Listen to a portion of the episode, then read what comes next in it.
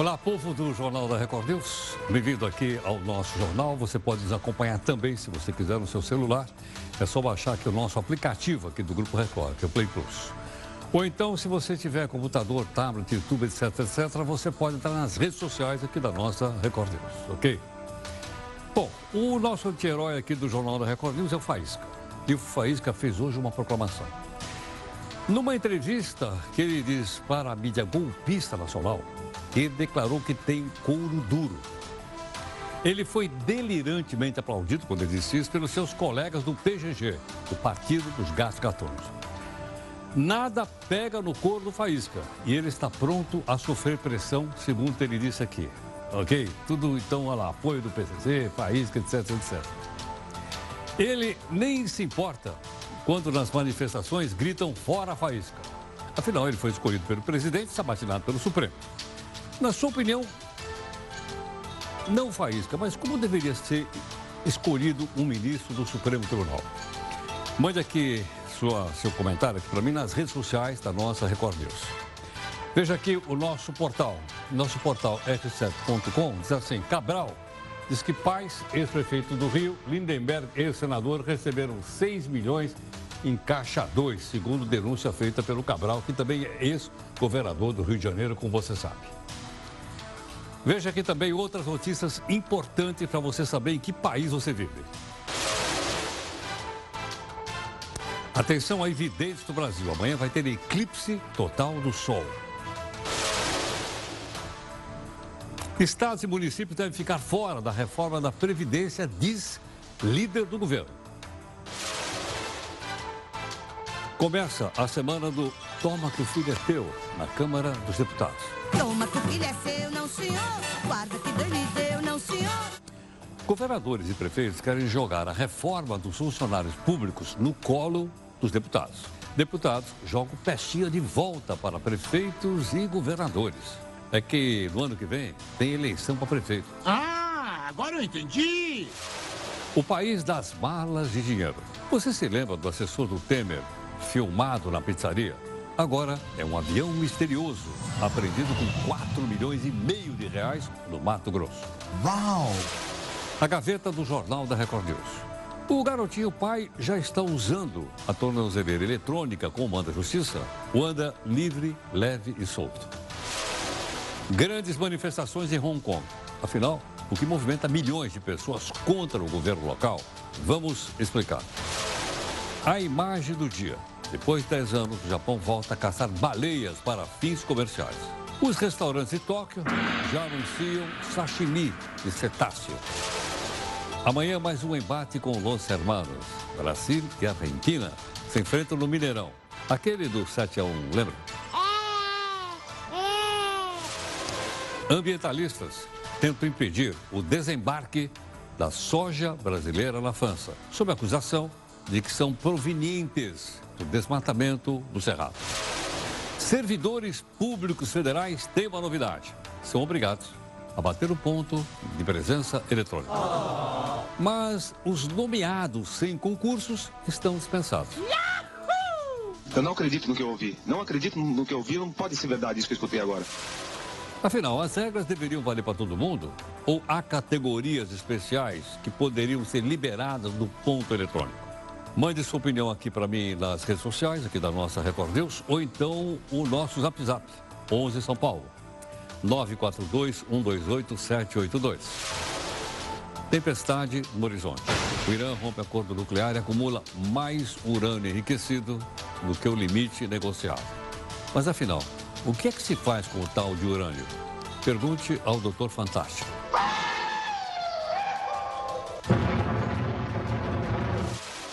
O Congresso volta a avaliar a venda de remédios por unidade. Será aquela gaveta do banheiro cheia de remédio velho? Pode acabar. Nosso entrevistado vai explicar. Esse Jornal da Record News você pode acompanhar em multiplataforma. Inclusive no aplicativo, no Play Plus aí no seu celular. Por meio delas você pode cobrar da gente a busca da isenção e a busca do interesse público.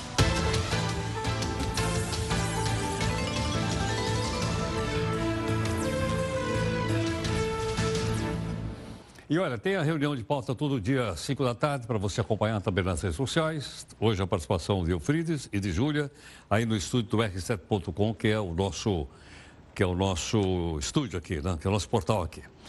Para comentários, mais fácil você mandar aqui a nossa hashtag JRNews, ok? Aí nós conseguimos então achar melhor aqui seus comentários.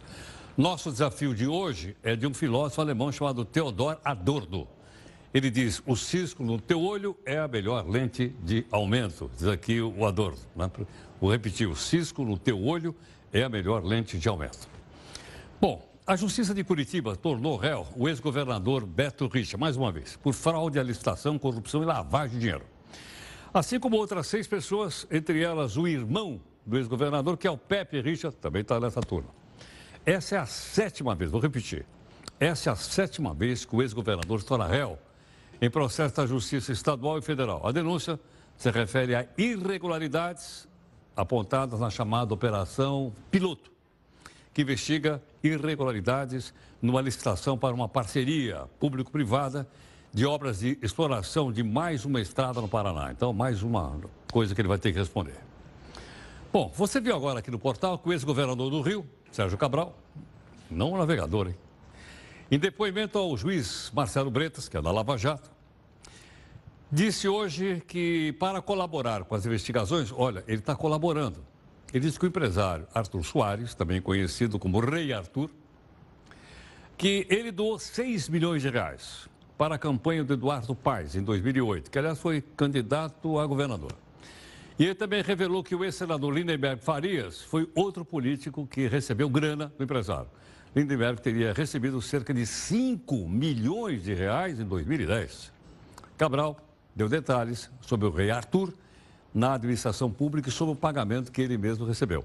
Em troca, de acordo com Cabral, Rei Arthur foi beneficiado com contratos no Rio, no Rio Imagem e também no Centro de Operações. Bom, nós temos aqui comentado com você o seguinte: muitas vezes a pessoa fica numa situação econômica é, complicada. E aí ele entra no cheque especial, a gente já mostrou para você juros de cheque especial. Ele entra no cartão de crédito, negócio pior ainda. Mas surgiu hoje uma conversa seguinte. Mas uh, dá para a gente penhorar, ou naquela linguagem popular, pendurar uma joia da família e tal, para pegar um dinheiro e de poder sair de uma situação complicada? Isso é favorável ou não é? Nós temos aqui um convidado para conversar conosco, que é o professor Alain Chene. Professor Alain Gani é economista e professor da Paul Escola de Negócios e gentilmente está aqui conosco. Alain, obrigado mais uma vez pela gentileza, Alain. Obrigado, eu Sempre um prazer falar contigo e com os seus telespectadores. Obrigado. Alain, é mais barato pegar, então, um, um empréstimo na Caixa contra ah, o que a gente chama, então, de, de, de, pendurar lá, de colocar no prego lá na Caixa, do que os outros juros cobrados por outro tipo de empréstimo? Sim, é, é mais barato a gente penhorar, né, fazer o prego lá na, na Caixa uh, porque a gente está dando uma garantia.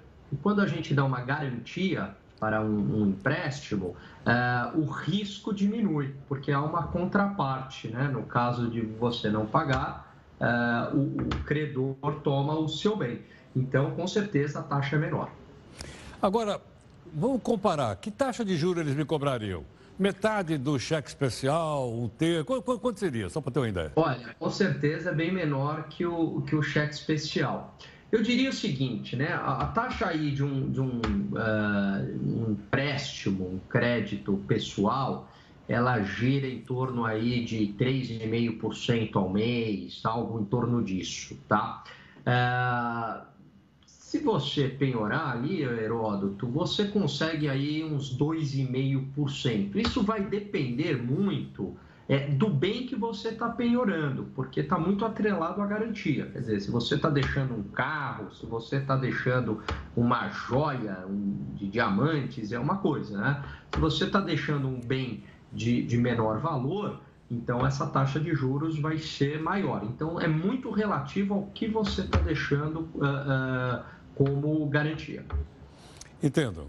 Agora, tem prazo fixo para isso? Você diz o prazo para. Para você poder pagar é retirar o bem de lá, retirar a joia, o que você deixou lá. Olha, também é, isso aí é uma questão que é muito caso a caso, né? Então a gente pode estar falando ali é, de seis meses, de quatro meses, algo, algo por aí. Mas isso é muito caso a caso. Mas gira aí o prazo médio em torno desse, desses meses aí que eu disse. Agora, Alain, por que, que isso é muito pouco divulgado? É porque a taxa de juros é muito baixa ou não? Ou porque isso vai concorrer com os bancos por aí afora que querem emprestar de outra forma? Eu acho que é uma boa pergunta, Heródoto. Eu acredito que no passado isso era uma operação mais difundida, é, mas hoje, uma série de instrumentos financeiros novos, inovações, eu acho que isso ficou um pouco é, em desuso, tá? É, e obviamente aí que também talvez o banco tenha interesse né, que você entre em outras formas de, de empréstimos. Mas de fato é, aliás, até um, daria aí um estudo interessante né, do porquê que isso é tão, tão pouco utilizado hoje e no passado já foi mais utilizado. Aliás, foi muito utilizado no passado. No passado se dizia que era na Caixa Econômica Federal. Outros bancos também fazem isso além da Caixa ou não? Olha, outros bancos eles podem fazer sim, não há nenhum impeditivo, né? É que quando a gente pensa nisso, até por é, pelo histórico, a gente relaciona muito a Caixa Econômica Federal, mas não há nenhuma restrição para que outros bancos uh, uh, não façam isso, né? Agora, também, né, Heródoto, é muito do interesse do banco, depende do que você está tá penhorando ali. Né? Então, quer dizer, o banco ele também vai avaliar é, o, o, bem que você está deixando em troca. Mas, enfim, não tem nenhum impeditivo aí para que outro banco faça. Agora, Alain, se são eles que avaliam, também não corre risco eles avaliarem por baixo?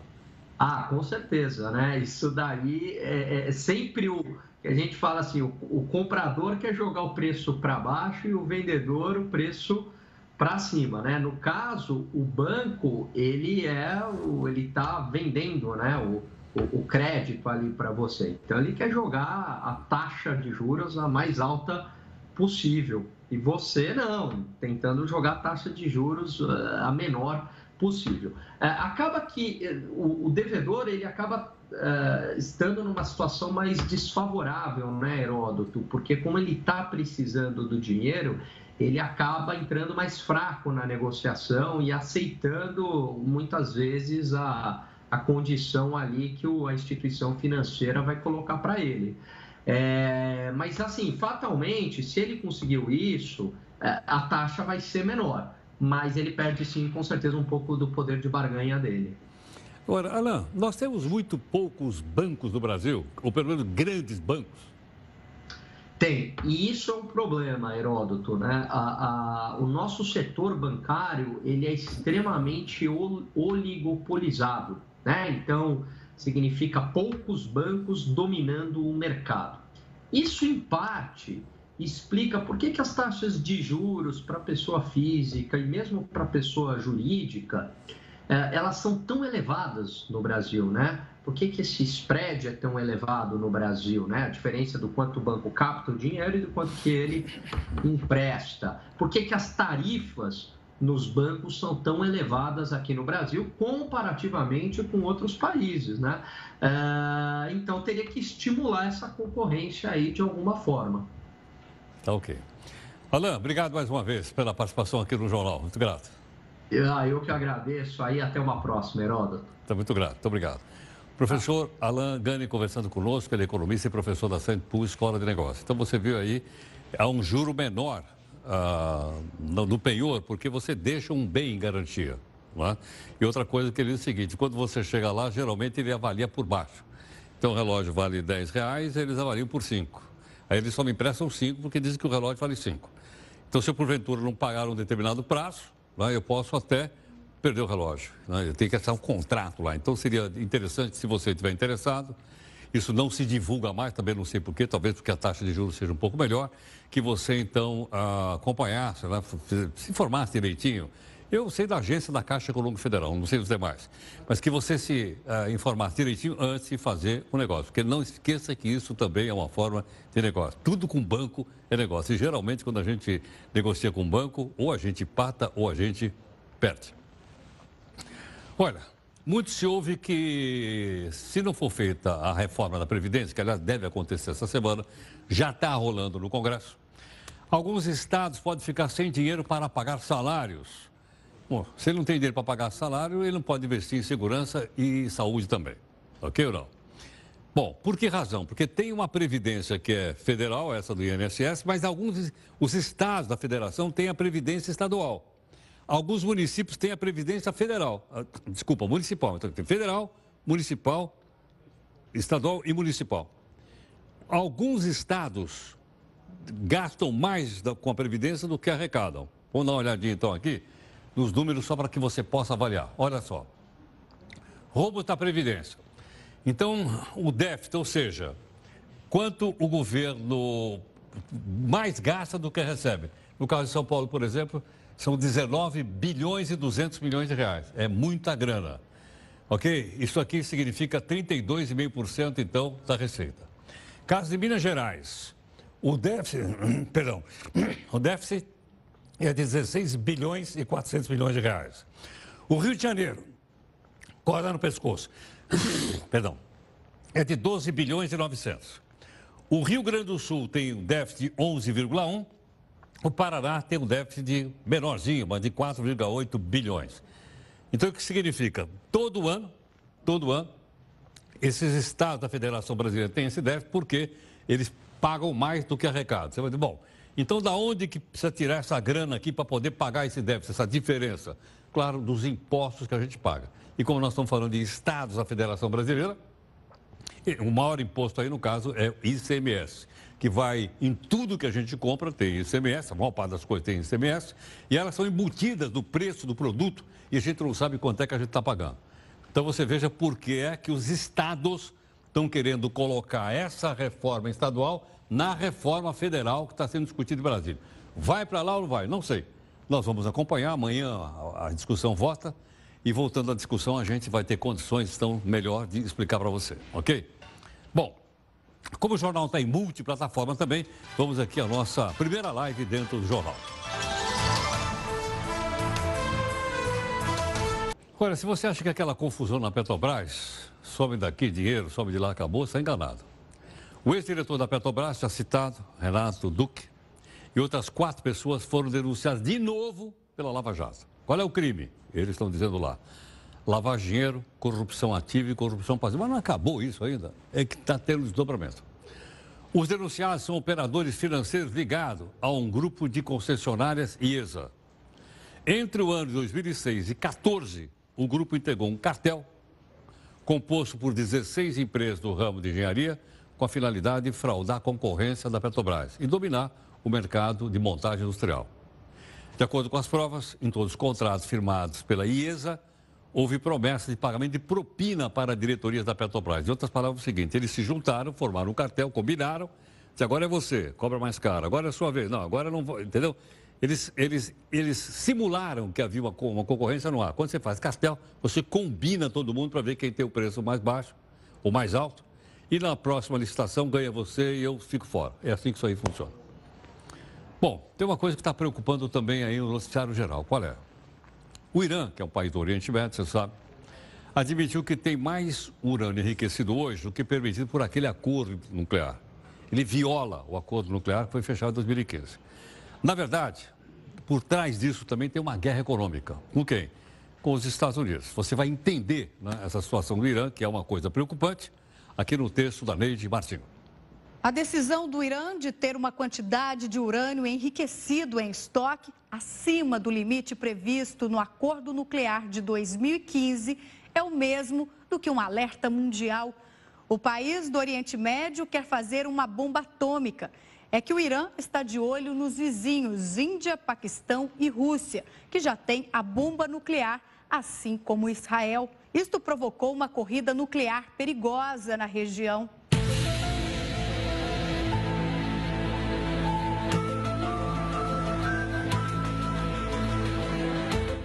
A postura do governo iraniano é vista como o primeiro grande rompimento do pacto desde que o presidente dos Estados Unidos, Donald Trump, anunciou a saída americana do acordo em maio do ano passado. O chanceler Javad Zarif, um dos principais autores da proposta, disse que o Irã nunca cederá à pressão dos Estados Unidos e exigiu respeito. Mas tudo pode ser resolvido caso os Estados Unidos retirem as sanções comerciais impostas ao Irã. Não pode ser verdade isso que eu escutei agora. Isso é a prova de que as antigas rusgas entre Estados Unidos e Irã continuam rendendo frutos.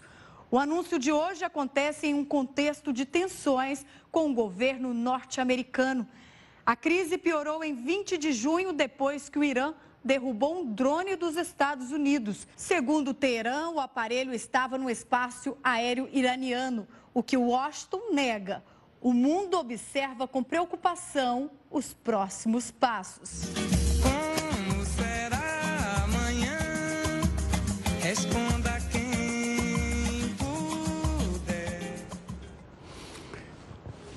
Nós temos aqui mais uma informação importante do que diz respeito às estradas brasileiras. Olha, tem tanta morte nas nossas estradas, ruas do estado do Brasil, é, em cada 15 minutos tem uma pessoa que morre. Nós vamos dar alguma ideia para você nos números que nós temos aqui, para você ter uma ideia do perigo que é o trânsito na nossa, na nossa vida, na nossa cidade, ok? Vamos lá. Acidentes de trânsito, veja bem, nos últimos anos, então nos últimos 20 anos, ocorreram 734, vou arredondar, 735 mil mortes. Olha só, 735 mil mortes. Mais do que na guerra do Vietnã. Uma morte, dividindo, uma morte a cada 15 minutos no trânsito brasileiro. Maioria jovens até 29 anos de idade. A fonte aqui é o Ministério da Saúde. Uma morte a cada 15 minutos nos últimos 20 anos. É muita coisa. Tá? É muita coisa para a gente ver aqui. Bom, o impacto que isso provoca. Então, a ideia. Isso provocou um impacto de 5 bilhões e 300 milhões de reais, porque uma boa parte desse pessoal foi atendido em hospital público, né, daqueles que escaparam, logicamente. Se você comparar, aquele programa Mais Médicos de 2019 consumiu 3 bilhões e meio para o país inteiro. Só com acidente nós gastamos 5 bilhões e 300 milhões. Bom, nós temos aqui mais uma informação importante do que diz respeito às estradas brasileiras. Olha, tem tanta morte nas nossas estradas, ruas do estado do Brasil, é, em cada 15 minutos tem uma pessoa que morre. Nós vamos dar alguma ideia para você nos números que nós temos aqui, para você ter uma ideia do perigo que é o trânsito na nossa, na nossa vida, na nossa cidade, ok? Vamos lá. Acidentes de trânsito, veja bem, nos últimos anos, então nos últimos 20 anos, ocorreram 734, vou arredondar, 735 mil mortes. Olha só, 735 mil mortes. Mais do que na guerra do Vietnã. Uma morte, dividindo, uma morte a cada 15 minutos no trânsito brasileiro. Maioria jovens até 29 anos de idade. A fonte aqui é o Ministério da Saúde. Uma morte a cada 15 minutos nos últimos 20 anos. É muita coisa. Tá? É muita coisa para a gente ver aqui. Bom, o impacto que isso provoca. Então, a ideia. Isso provocou um impacto de 5 bilhões e 300 milhões de reais, porque uma boa parte desse pessoal foi atendido em hospital público, né, daqueles que escaparam, logicamente. Se você comparar, aquele programa Mais Médicos de 2019 consumiu 3 bilhões e meio para o país inteiro. Só com acidente nós gastamos 5 bilhões e 300 milhões. Ok ou não? Então está aí, portanto, últimos 20 anos, uma quantidade enorme de pessoas morreram e nós temos então aqui outra informação para dar para você e temos também aqui um entrevistado, né, é, que está aqui conosco. Bom, para falar desse assunto, é, nós queremos também aqui ter a oportunidade né, de conversar com uh, nosso entrevistado que está aqui, ok ou não? Eu tenho o crédito dele? Tenho. Vamos lá. José Aurélio Ramalho. José Aurélio Ramalho é diretor-presidente do Observatório Nacional de Segurança Viária e ele também está gentilmente aqui conosco, ok? Zé Aurélio, obrigado por atender aqui o Jornal da Record News. Obrigado você, Heródoto. Boa noite a todos os telespectadores. Zé Aurélio, esse número aí, que é um uma morte a cada 15 minutos, que é um negócio realmente muito grave, o que é que mais influenciou nisso? É o motorista, é a estrada, é o carro, ou não dá para separar uma coisa da outra? Olha, Heródoto, os estudos demonstram que a grande maioria dos acidentes ocorrem por falha humana, ou seja, é, uma negligência, uma imprudência, uma imperícia do motorista. Então, é, o que nós temos que atuar principalmente é na questão da formação do condutor e da educação de trânsito nas escolas, como está previsto no Código de Trânsito Brasileiro há mais de 21 anos. Ou seja, o trânsito ele, ele, é- ele faz um cruzamento com várias atividades é, relacionadas ao poder público. E esses custos que você acabou de anunciar, a gente tem os dados atualizados do IPEA sobre acidentes de trânsito e, e o número chega a 52 bilhões por ano. 52 bilhões por ano.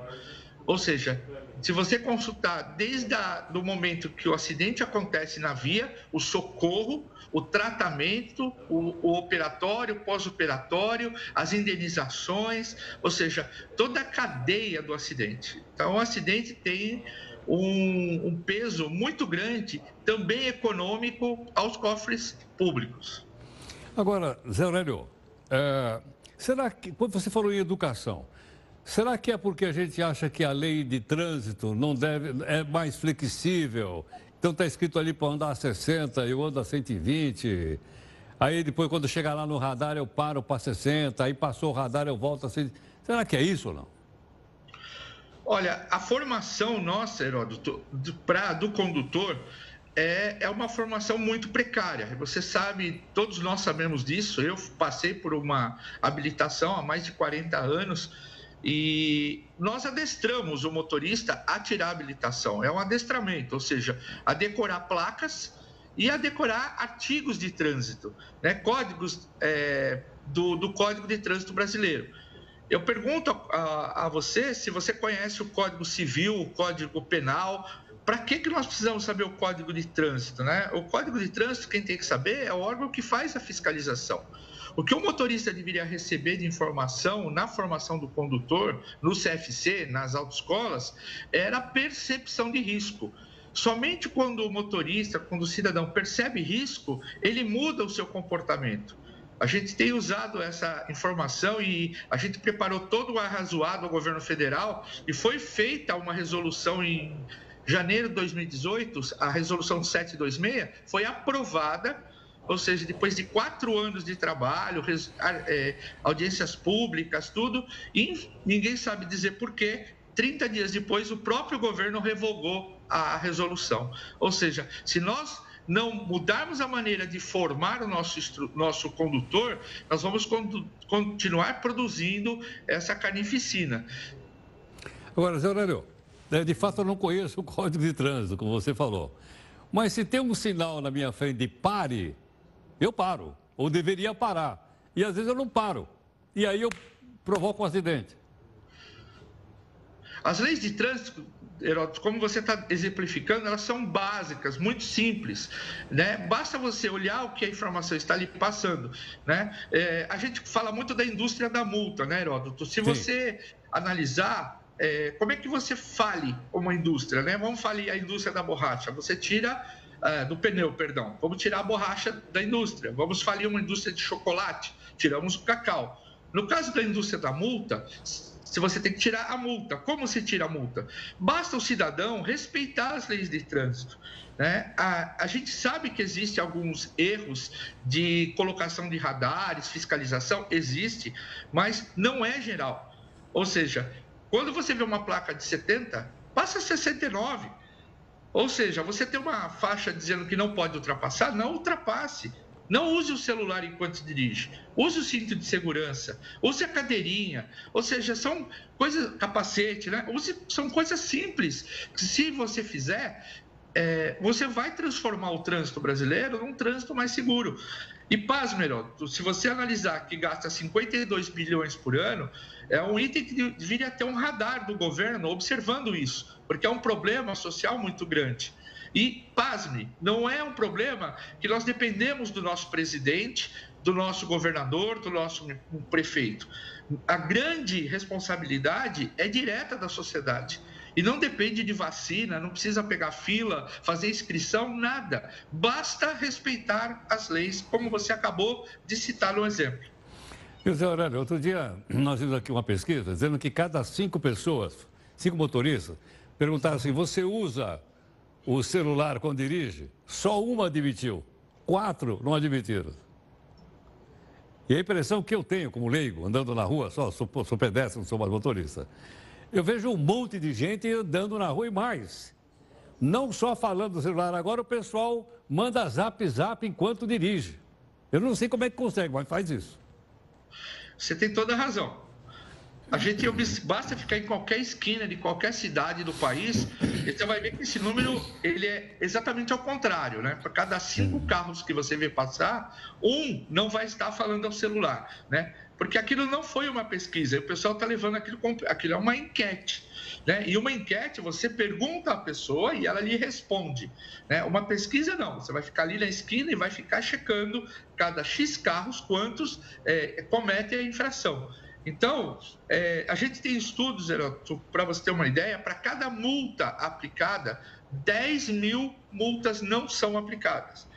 Basta o telespectador avaliar hoje no ir para o trabalho, levar o filho na faculdade ou ir para, pro, pro, é, para levar as crianças na escola, quantas infrações essa pessoa cometeu? Se ela falou o celular, ela deu seta em todas as manobras, ela fez o trajeto na velocidade da, correta da via, ela, então, se você perguntar e o cidadão for honesto com ele mesmo, ele vai ver que diariamente ele comete uma série de infrações e que o poder público não consegue fiscalizar tudo é isso. Você esqueceu uma, de parar em fila dupla na porta da escola. Sem dúvida, essa é clássica, né? Então, é, nós somos um país dos direitos, né? E pouco deveres. Então, o trânsito é uma coisa muito singela, muito simples, né? De novo, não depende do, do, do, poder público. É óbvio que muitos estão falando, ah, claro, precisa sinalizar, a rodovia precisa ser melhor, ser melhor sinalizado. Mas a partir do momento que eu entro numa rodovia que está mal sinalizada ou mal pavimentada, cabe a a, eu, como motorista, criar uma condição segura. Ou seja, não adianta eu manter a velocidade da via sabendo que ela sai insegura. Eu tenho que brigar e discutir com o poder público para melhorar essa condição. Mas jamais é, é, confrontar, né? ou seja, não, a velocidade é 70, eu vou manter 70. Não tem condição, porque a via não permite isso, porque está em péssimas condições. Perfeito. Aurélio, muito obrigado pela sua gentileza pela participação conosco aqui. Muito grato. Eu que agradeço, estamos sempre à disposição. Obrigado. Muito obrigado. O doutor José Aurélio Ramalho, diretor-presidente do Observatório Nacional de Segurança Viária. E ele, você viu o que ele disse? Interessante ou não? O simples trajeto de sair de casa e levar a criança na escola, quantas, quantas, quantas leis de trânsito nós não respeitamos? É ou não é? Até dar seta, é obrigado a virar à direita, tem que colocar a seta. Vai virar, e a gente, é isso, aí não, não obedece a velocidade, aí passa com o sinal vermelho, aí chega na porta da escola, para em fila dupla. É? E a gente não é multado por isso, como ele lembrou agora há pouco. O Estado, o Estado aqui é a Prefeitura, o governo do Estado, a União, não tem, se ele fosse conseguir multar todo mundo, você imagina a quantidade de grana que ele iria receber. E isso é aquilo que a gente chama, e ele explicou muito bem, o nome de indústria de multa. Essa indústria de multa existe porque as pessoas não cumprem né, as regras, de tanto que eu não sei o código, mas está na rua, está escrito que é 40 por hora, está né, dizendo que é por ali, é 40 por hora. Por que, que eu vou andar a 70, 80? Bom, mas isso é sempre com você, você sempre opina aqui no Jornal da Record News, inclusive agora, na nossa segunda live. Você se lembra daquele famoso indulto natalino editado quando Michel Temer era presidente? Lembra não? Foi em 2017. Beneficiou um monte de gente, inclusive condenados pelo mensalão. O ministro do Supremo, Luiz Roberto Barroso, perdoou as penas, perdoou as penas do Cristiano Paz e do Ramon Hollenbach. Tem o indulto. Os dois são publicitários e sócios do empresário Marcos Valério, aquela turma envolvida no mensalão. O Ramon Rolenbach foi condenado a 27 anos de cadeia por corrupção ativa, evasão de divisas, lavagem de dinheiro e peculato. Já Cristiano Passo foi condenado a 23 anos por atuar ah, na obtenção de empréstimos fraudulentos que punha grana lá no chamado mensalão. Apesar das suas penas terem sido distintas, os deles continuam com a obrigação de pagar uma multa imposta pelo Supremo. Mas eles estão livre, leve e solto. Pegou 20 anos de cadeia, está em liberdade.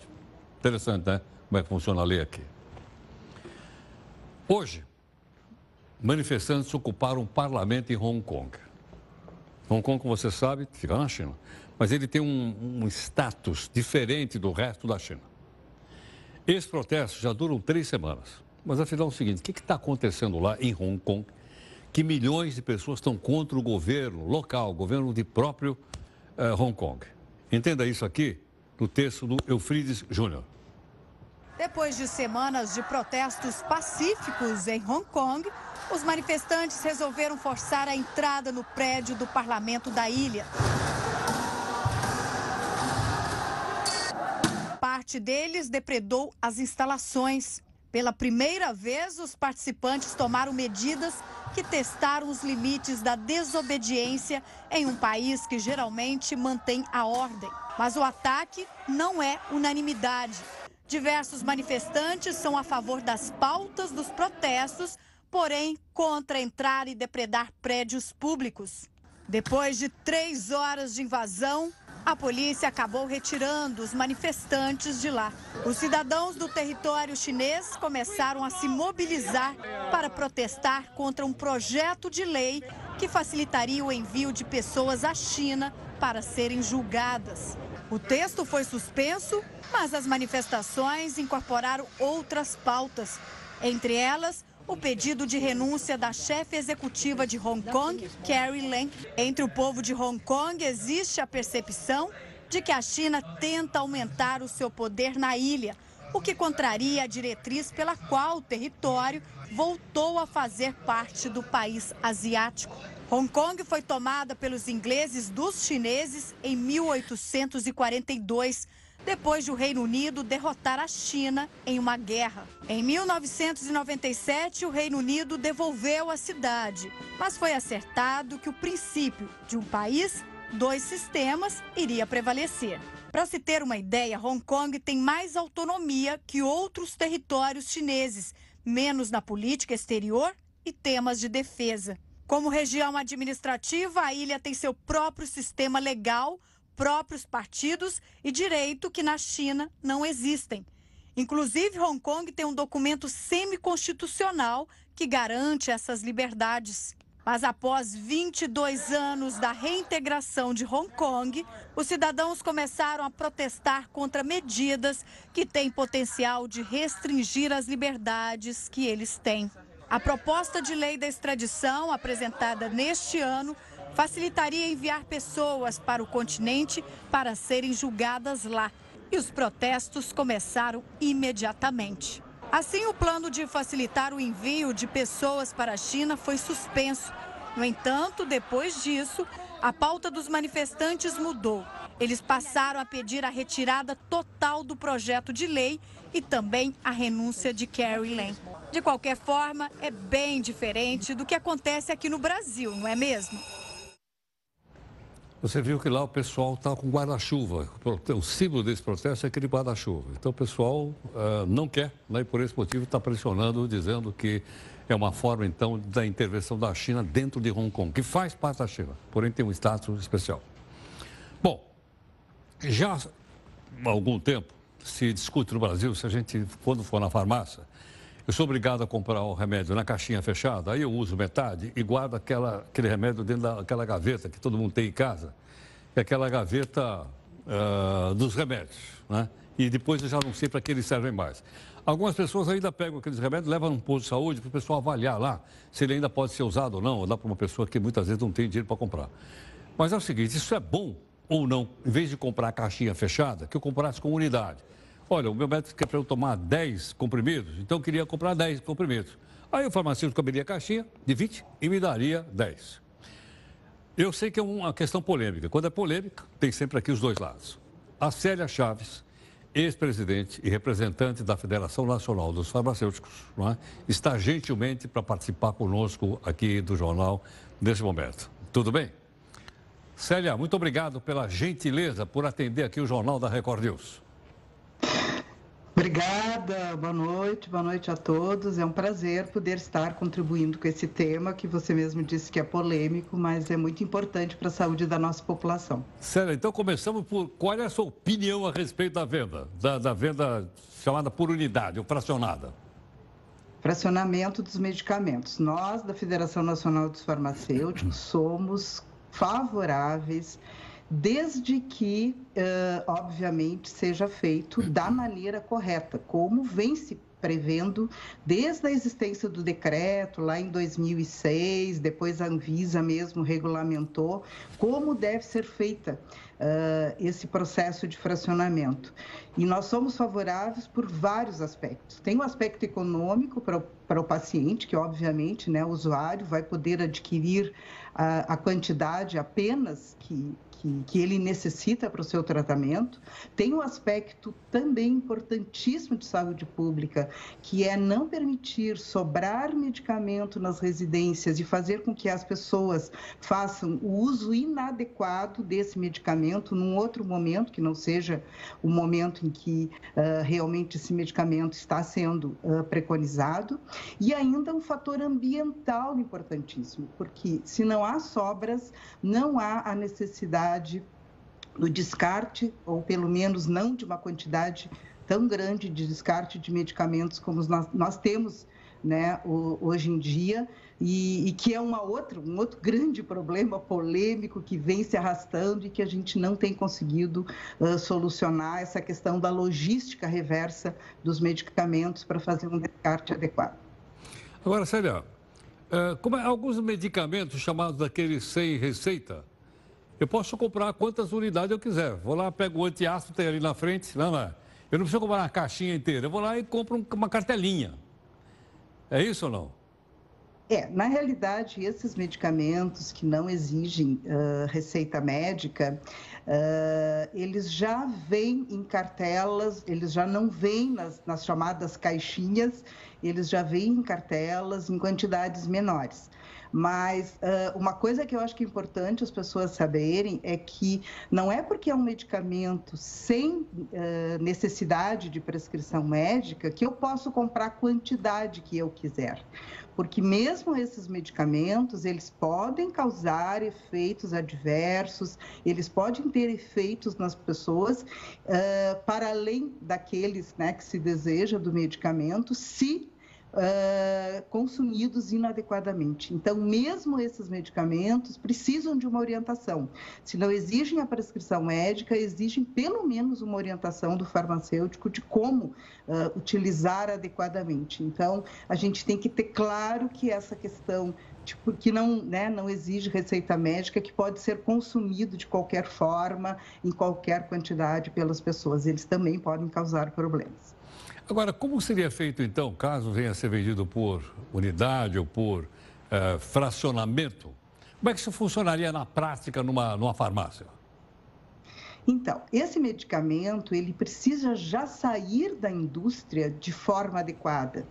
Uh, eu acho que, inclusive, essa é uma questão de que eu, eu, eu, tenho percebido que algumas manifestações das pessoas que são contrárias é porque elas acham que nós estamos preconizando o fracionamento, pegar a embalagem que existe hoje e picotá-la, cortá-la. Uh, isso faria com que a gente perdesse informações essenciais, como a questão do lote, do prazo de validade, ou mesmo até do nome e da dosagem do medicamento. Mas, na realidade, o que se previu desde o decreto e a própria resolução da Anvisa é de que esse processo seja feito, saia já da indústria, um medicamento que possa ser fracionável. Ou seja, cada unidade, cada, no caso, uma drágia ou um comprimido, ele tem que conter na, no, no, na, naquela parte que contém aquele comprimido, tem que conter todas as informações do nome do medicamento, da dosagem, do prazo de validade, do lote, fazendo com que realmente haja uma rastreabilidade, inclusive, dessa utilização e toda a segurança, obviamente, para o paciente que tá, está fazendo uso desse, desse produto. Sério, acho que o que você acabou de explicar agora, eu que sou absolutamente leigo, imaginava o farmacêutico abrir a caixinha, pegar a tesoura, cortava né, e me vendia cinco de uma caixinha de 20. Não é isso, né? Não, claro que não é isso. Não é isso. A embalagem tem que sair pronta da indústria de forma já com o picote que possibilite nem utilizar tesoura, nada, como se fosse alguns outros produtos que a gente uh, consegue, né, uh, uh, através do picote, fazer um descarte né, de uma unidade apenas daquele conjunto. Então é isso, a embalagem tem que sair própria da indústria. E esse foi, um, acho que, um dos motivos né, que muitas indústrias, enfim, se manifestaram contrárias, porque elas teriam de, obviamente, adaptar todo o seu maquinário, toda a sua linha de produção para fazer com que esse produto saia já da indústria no formato adequado para que ele possa vir a ser, então, fracionado. Bom, a indústria não vê isso com bons olhos, né? É, infelizmente, quando existem algumas mudanças ou até uh, eles alegam que aumentaria o custo, mas na realidade o que a gente vê hoje é que se eu preciso, né, de 12, 12 uh, unidades de um medicamento e a caixa tem 20, vai me sobrar 8. Uh, isso hoje é um custo que quem está absorvendo é o usuário. Né? Então, o que nós queremos é democratizar esse processo, é dividir, digamos assim, essa, essa questão. Né? E aí uh, uh, a indústria alega que teria um custo, mas esse custo, digamos assim, para fazer uma adaptação dessas embalagens, seria um custo inicial que depois ele vai se diluir, porque ao longo do tempo né, vai se, se produzir apenas dessa forma e esse custo vai acabar se diluindo. Então, mas é aquela coisa, é, é, sempre tem uma, uma, digamos assim, uma desculpa para que não se queira, né? Se, se arruma, às vezes, alguns subterfúgios, algumas desculpas para que não se tenha, porque, na realidade, nós temos o entendimento de que a indústria ganha em não produzir medicamento fracionado, né? Então, ela faz essa alegação, mas, na realidade, ela não quer perder essa venda.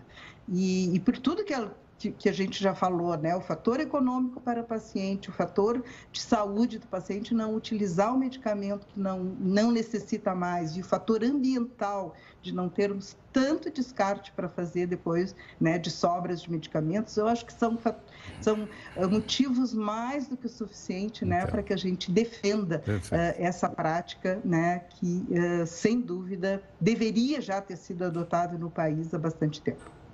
Célia, muito obrigado pela gentileza, por atender aqui o Jornal da Record News. Muito grato. Sempre às ordens. Muito obrigado. Obrigada. Bem, a Célia Chaves, ex-presidente e representação da Federação Nacional dos Farmacêuticos, doutora, é favorável, então, à venda da unidade ou fracionado. Tem outro lado? Tem. Bom, você tem outro lado, pode ter certeza que amanhã o outro lado vai estar aqui defendendo uma posição diferente, explicando de maneira diferente, e você depois forma a sua opinião. Toda vez que você forma a sua opinião, você participa conosco da live. Agora, a nossa terceira live. Não esquece que tem também às 10 da noite.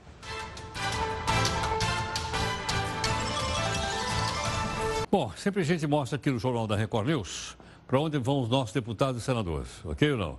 Algumas viagens que eles fizeram ultimamente e tal para, é, como é que se diz? Para eles poderem né, governar melhor o nosso país. Vamos ver então aqui. Viagens de deputados federais entre 5 e 11 de junho. Seis em conta diáspora. Diáspora quer dizer dispersão, tá? Libanesa, ou seja, os, quando os libaneses saíram do Líbano e vieram para outros lugares, inclusive aqui para o nosso país. Cidade que, essa cidade eu conheço, Beirute, tá certo ou não? Então vamos lá. O pessoal deve ser de origem libanesa, né? Porque eles foram lá. Dá pra... Ah, aqui, tá aqui. Felício Laterça, será que ele é de origem libanesa, Laterça?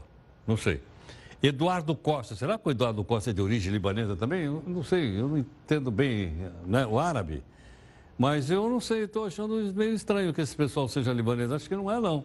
Agora, Provavelmente eles foram em Beirute, viram lá a mesquita do Hariri, vale a pena. Viram também uma igreja muito bonita que tem do lado e tal. E olha, se você entrar numa doceria daquela de Beirute, você não sai vivo lá. Os doces são maravilhosos lá, lá em Beirute, ok? Então, se for para lá, como... só que eles foram pagos por nós, né? Bombeiros e soldados das Forças Armadas da Alemanha trabalham para combater um gigantesco incêndio, os maiores, incêndio florestal. As chamas atingiram até o momento, uh, eu nem sei o que é isso, 430 hectares de floresta, deve ser um bruta de uma floresta.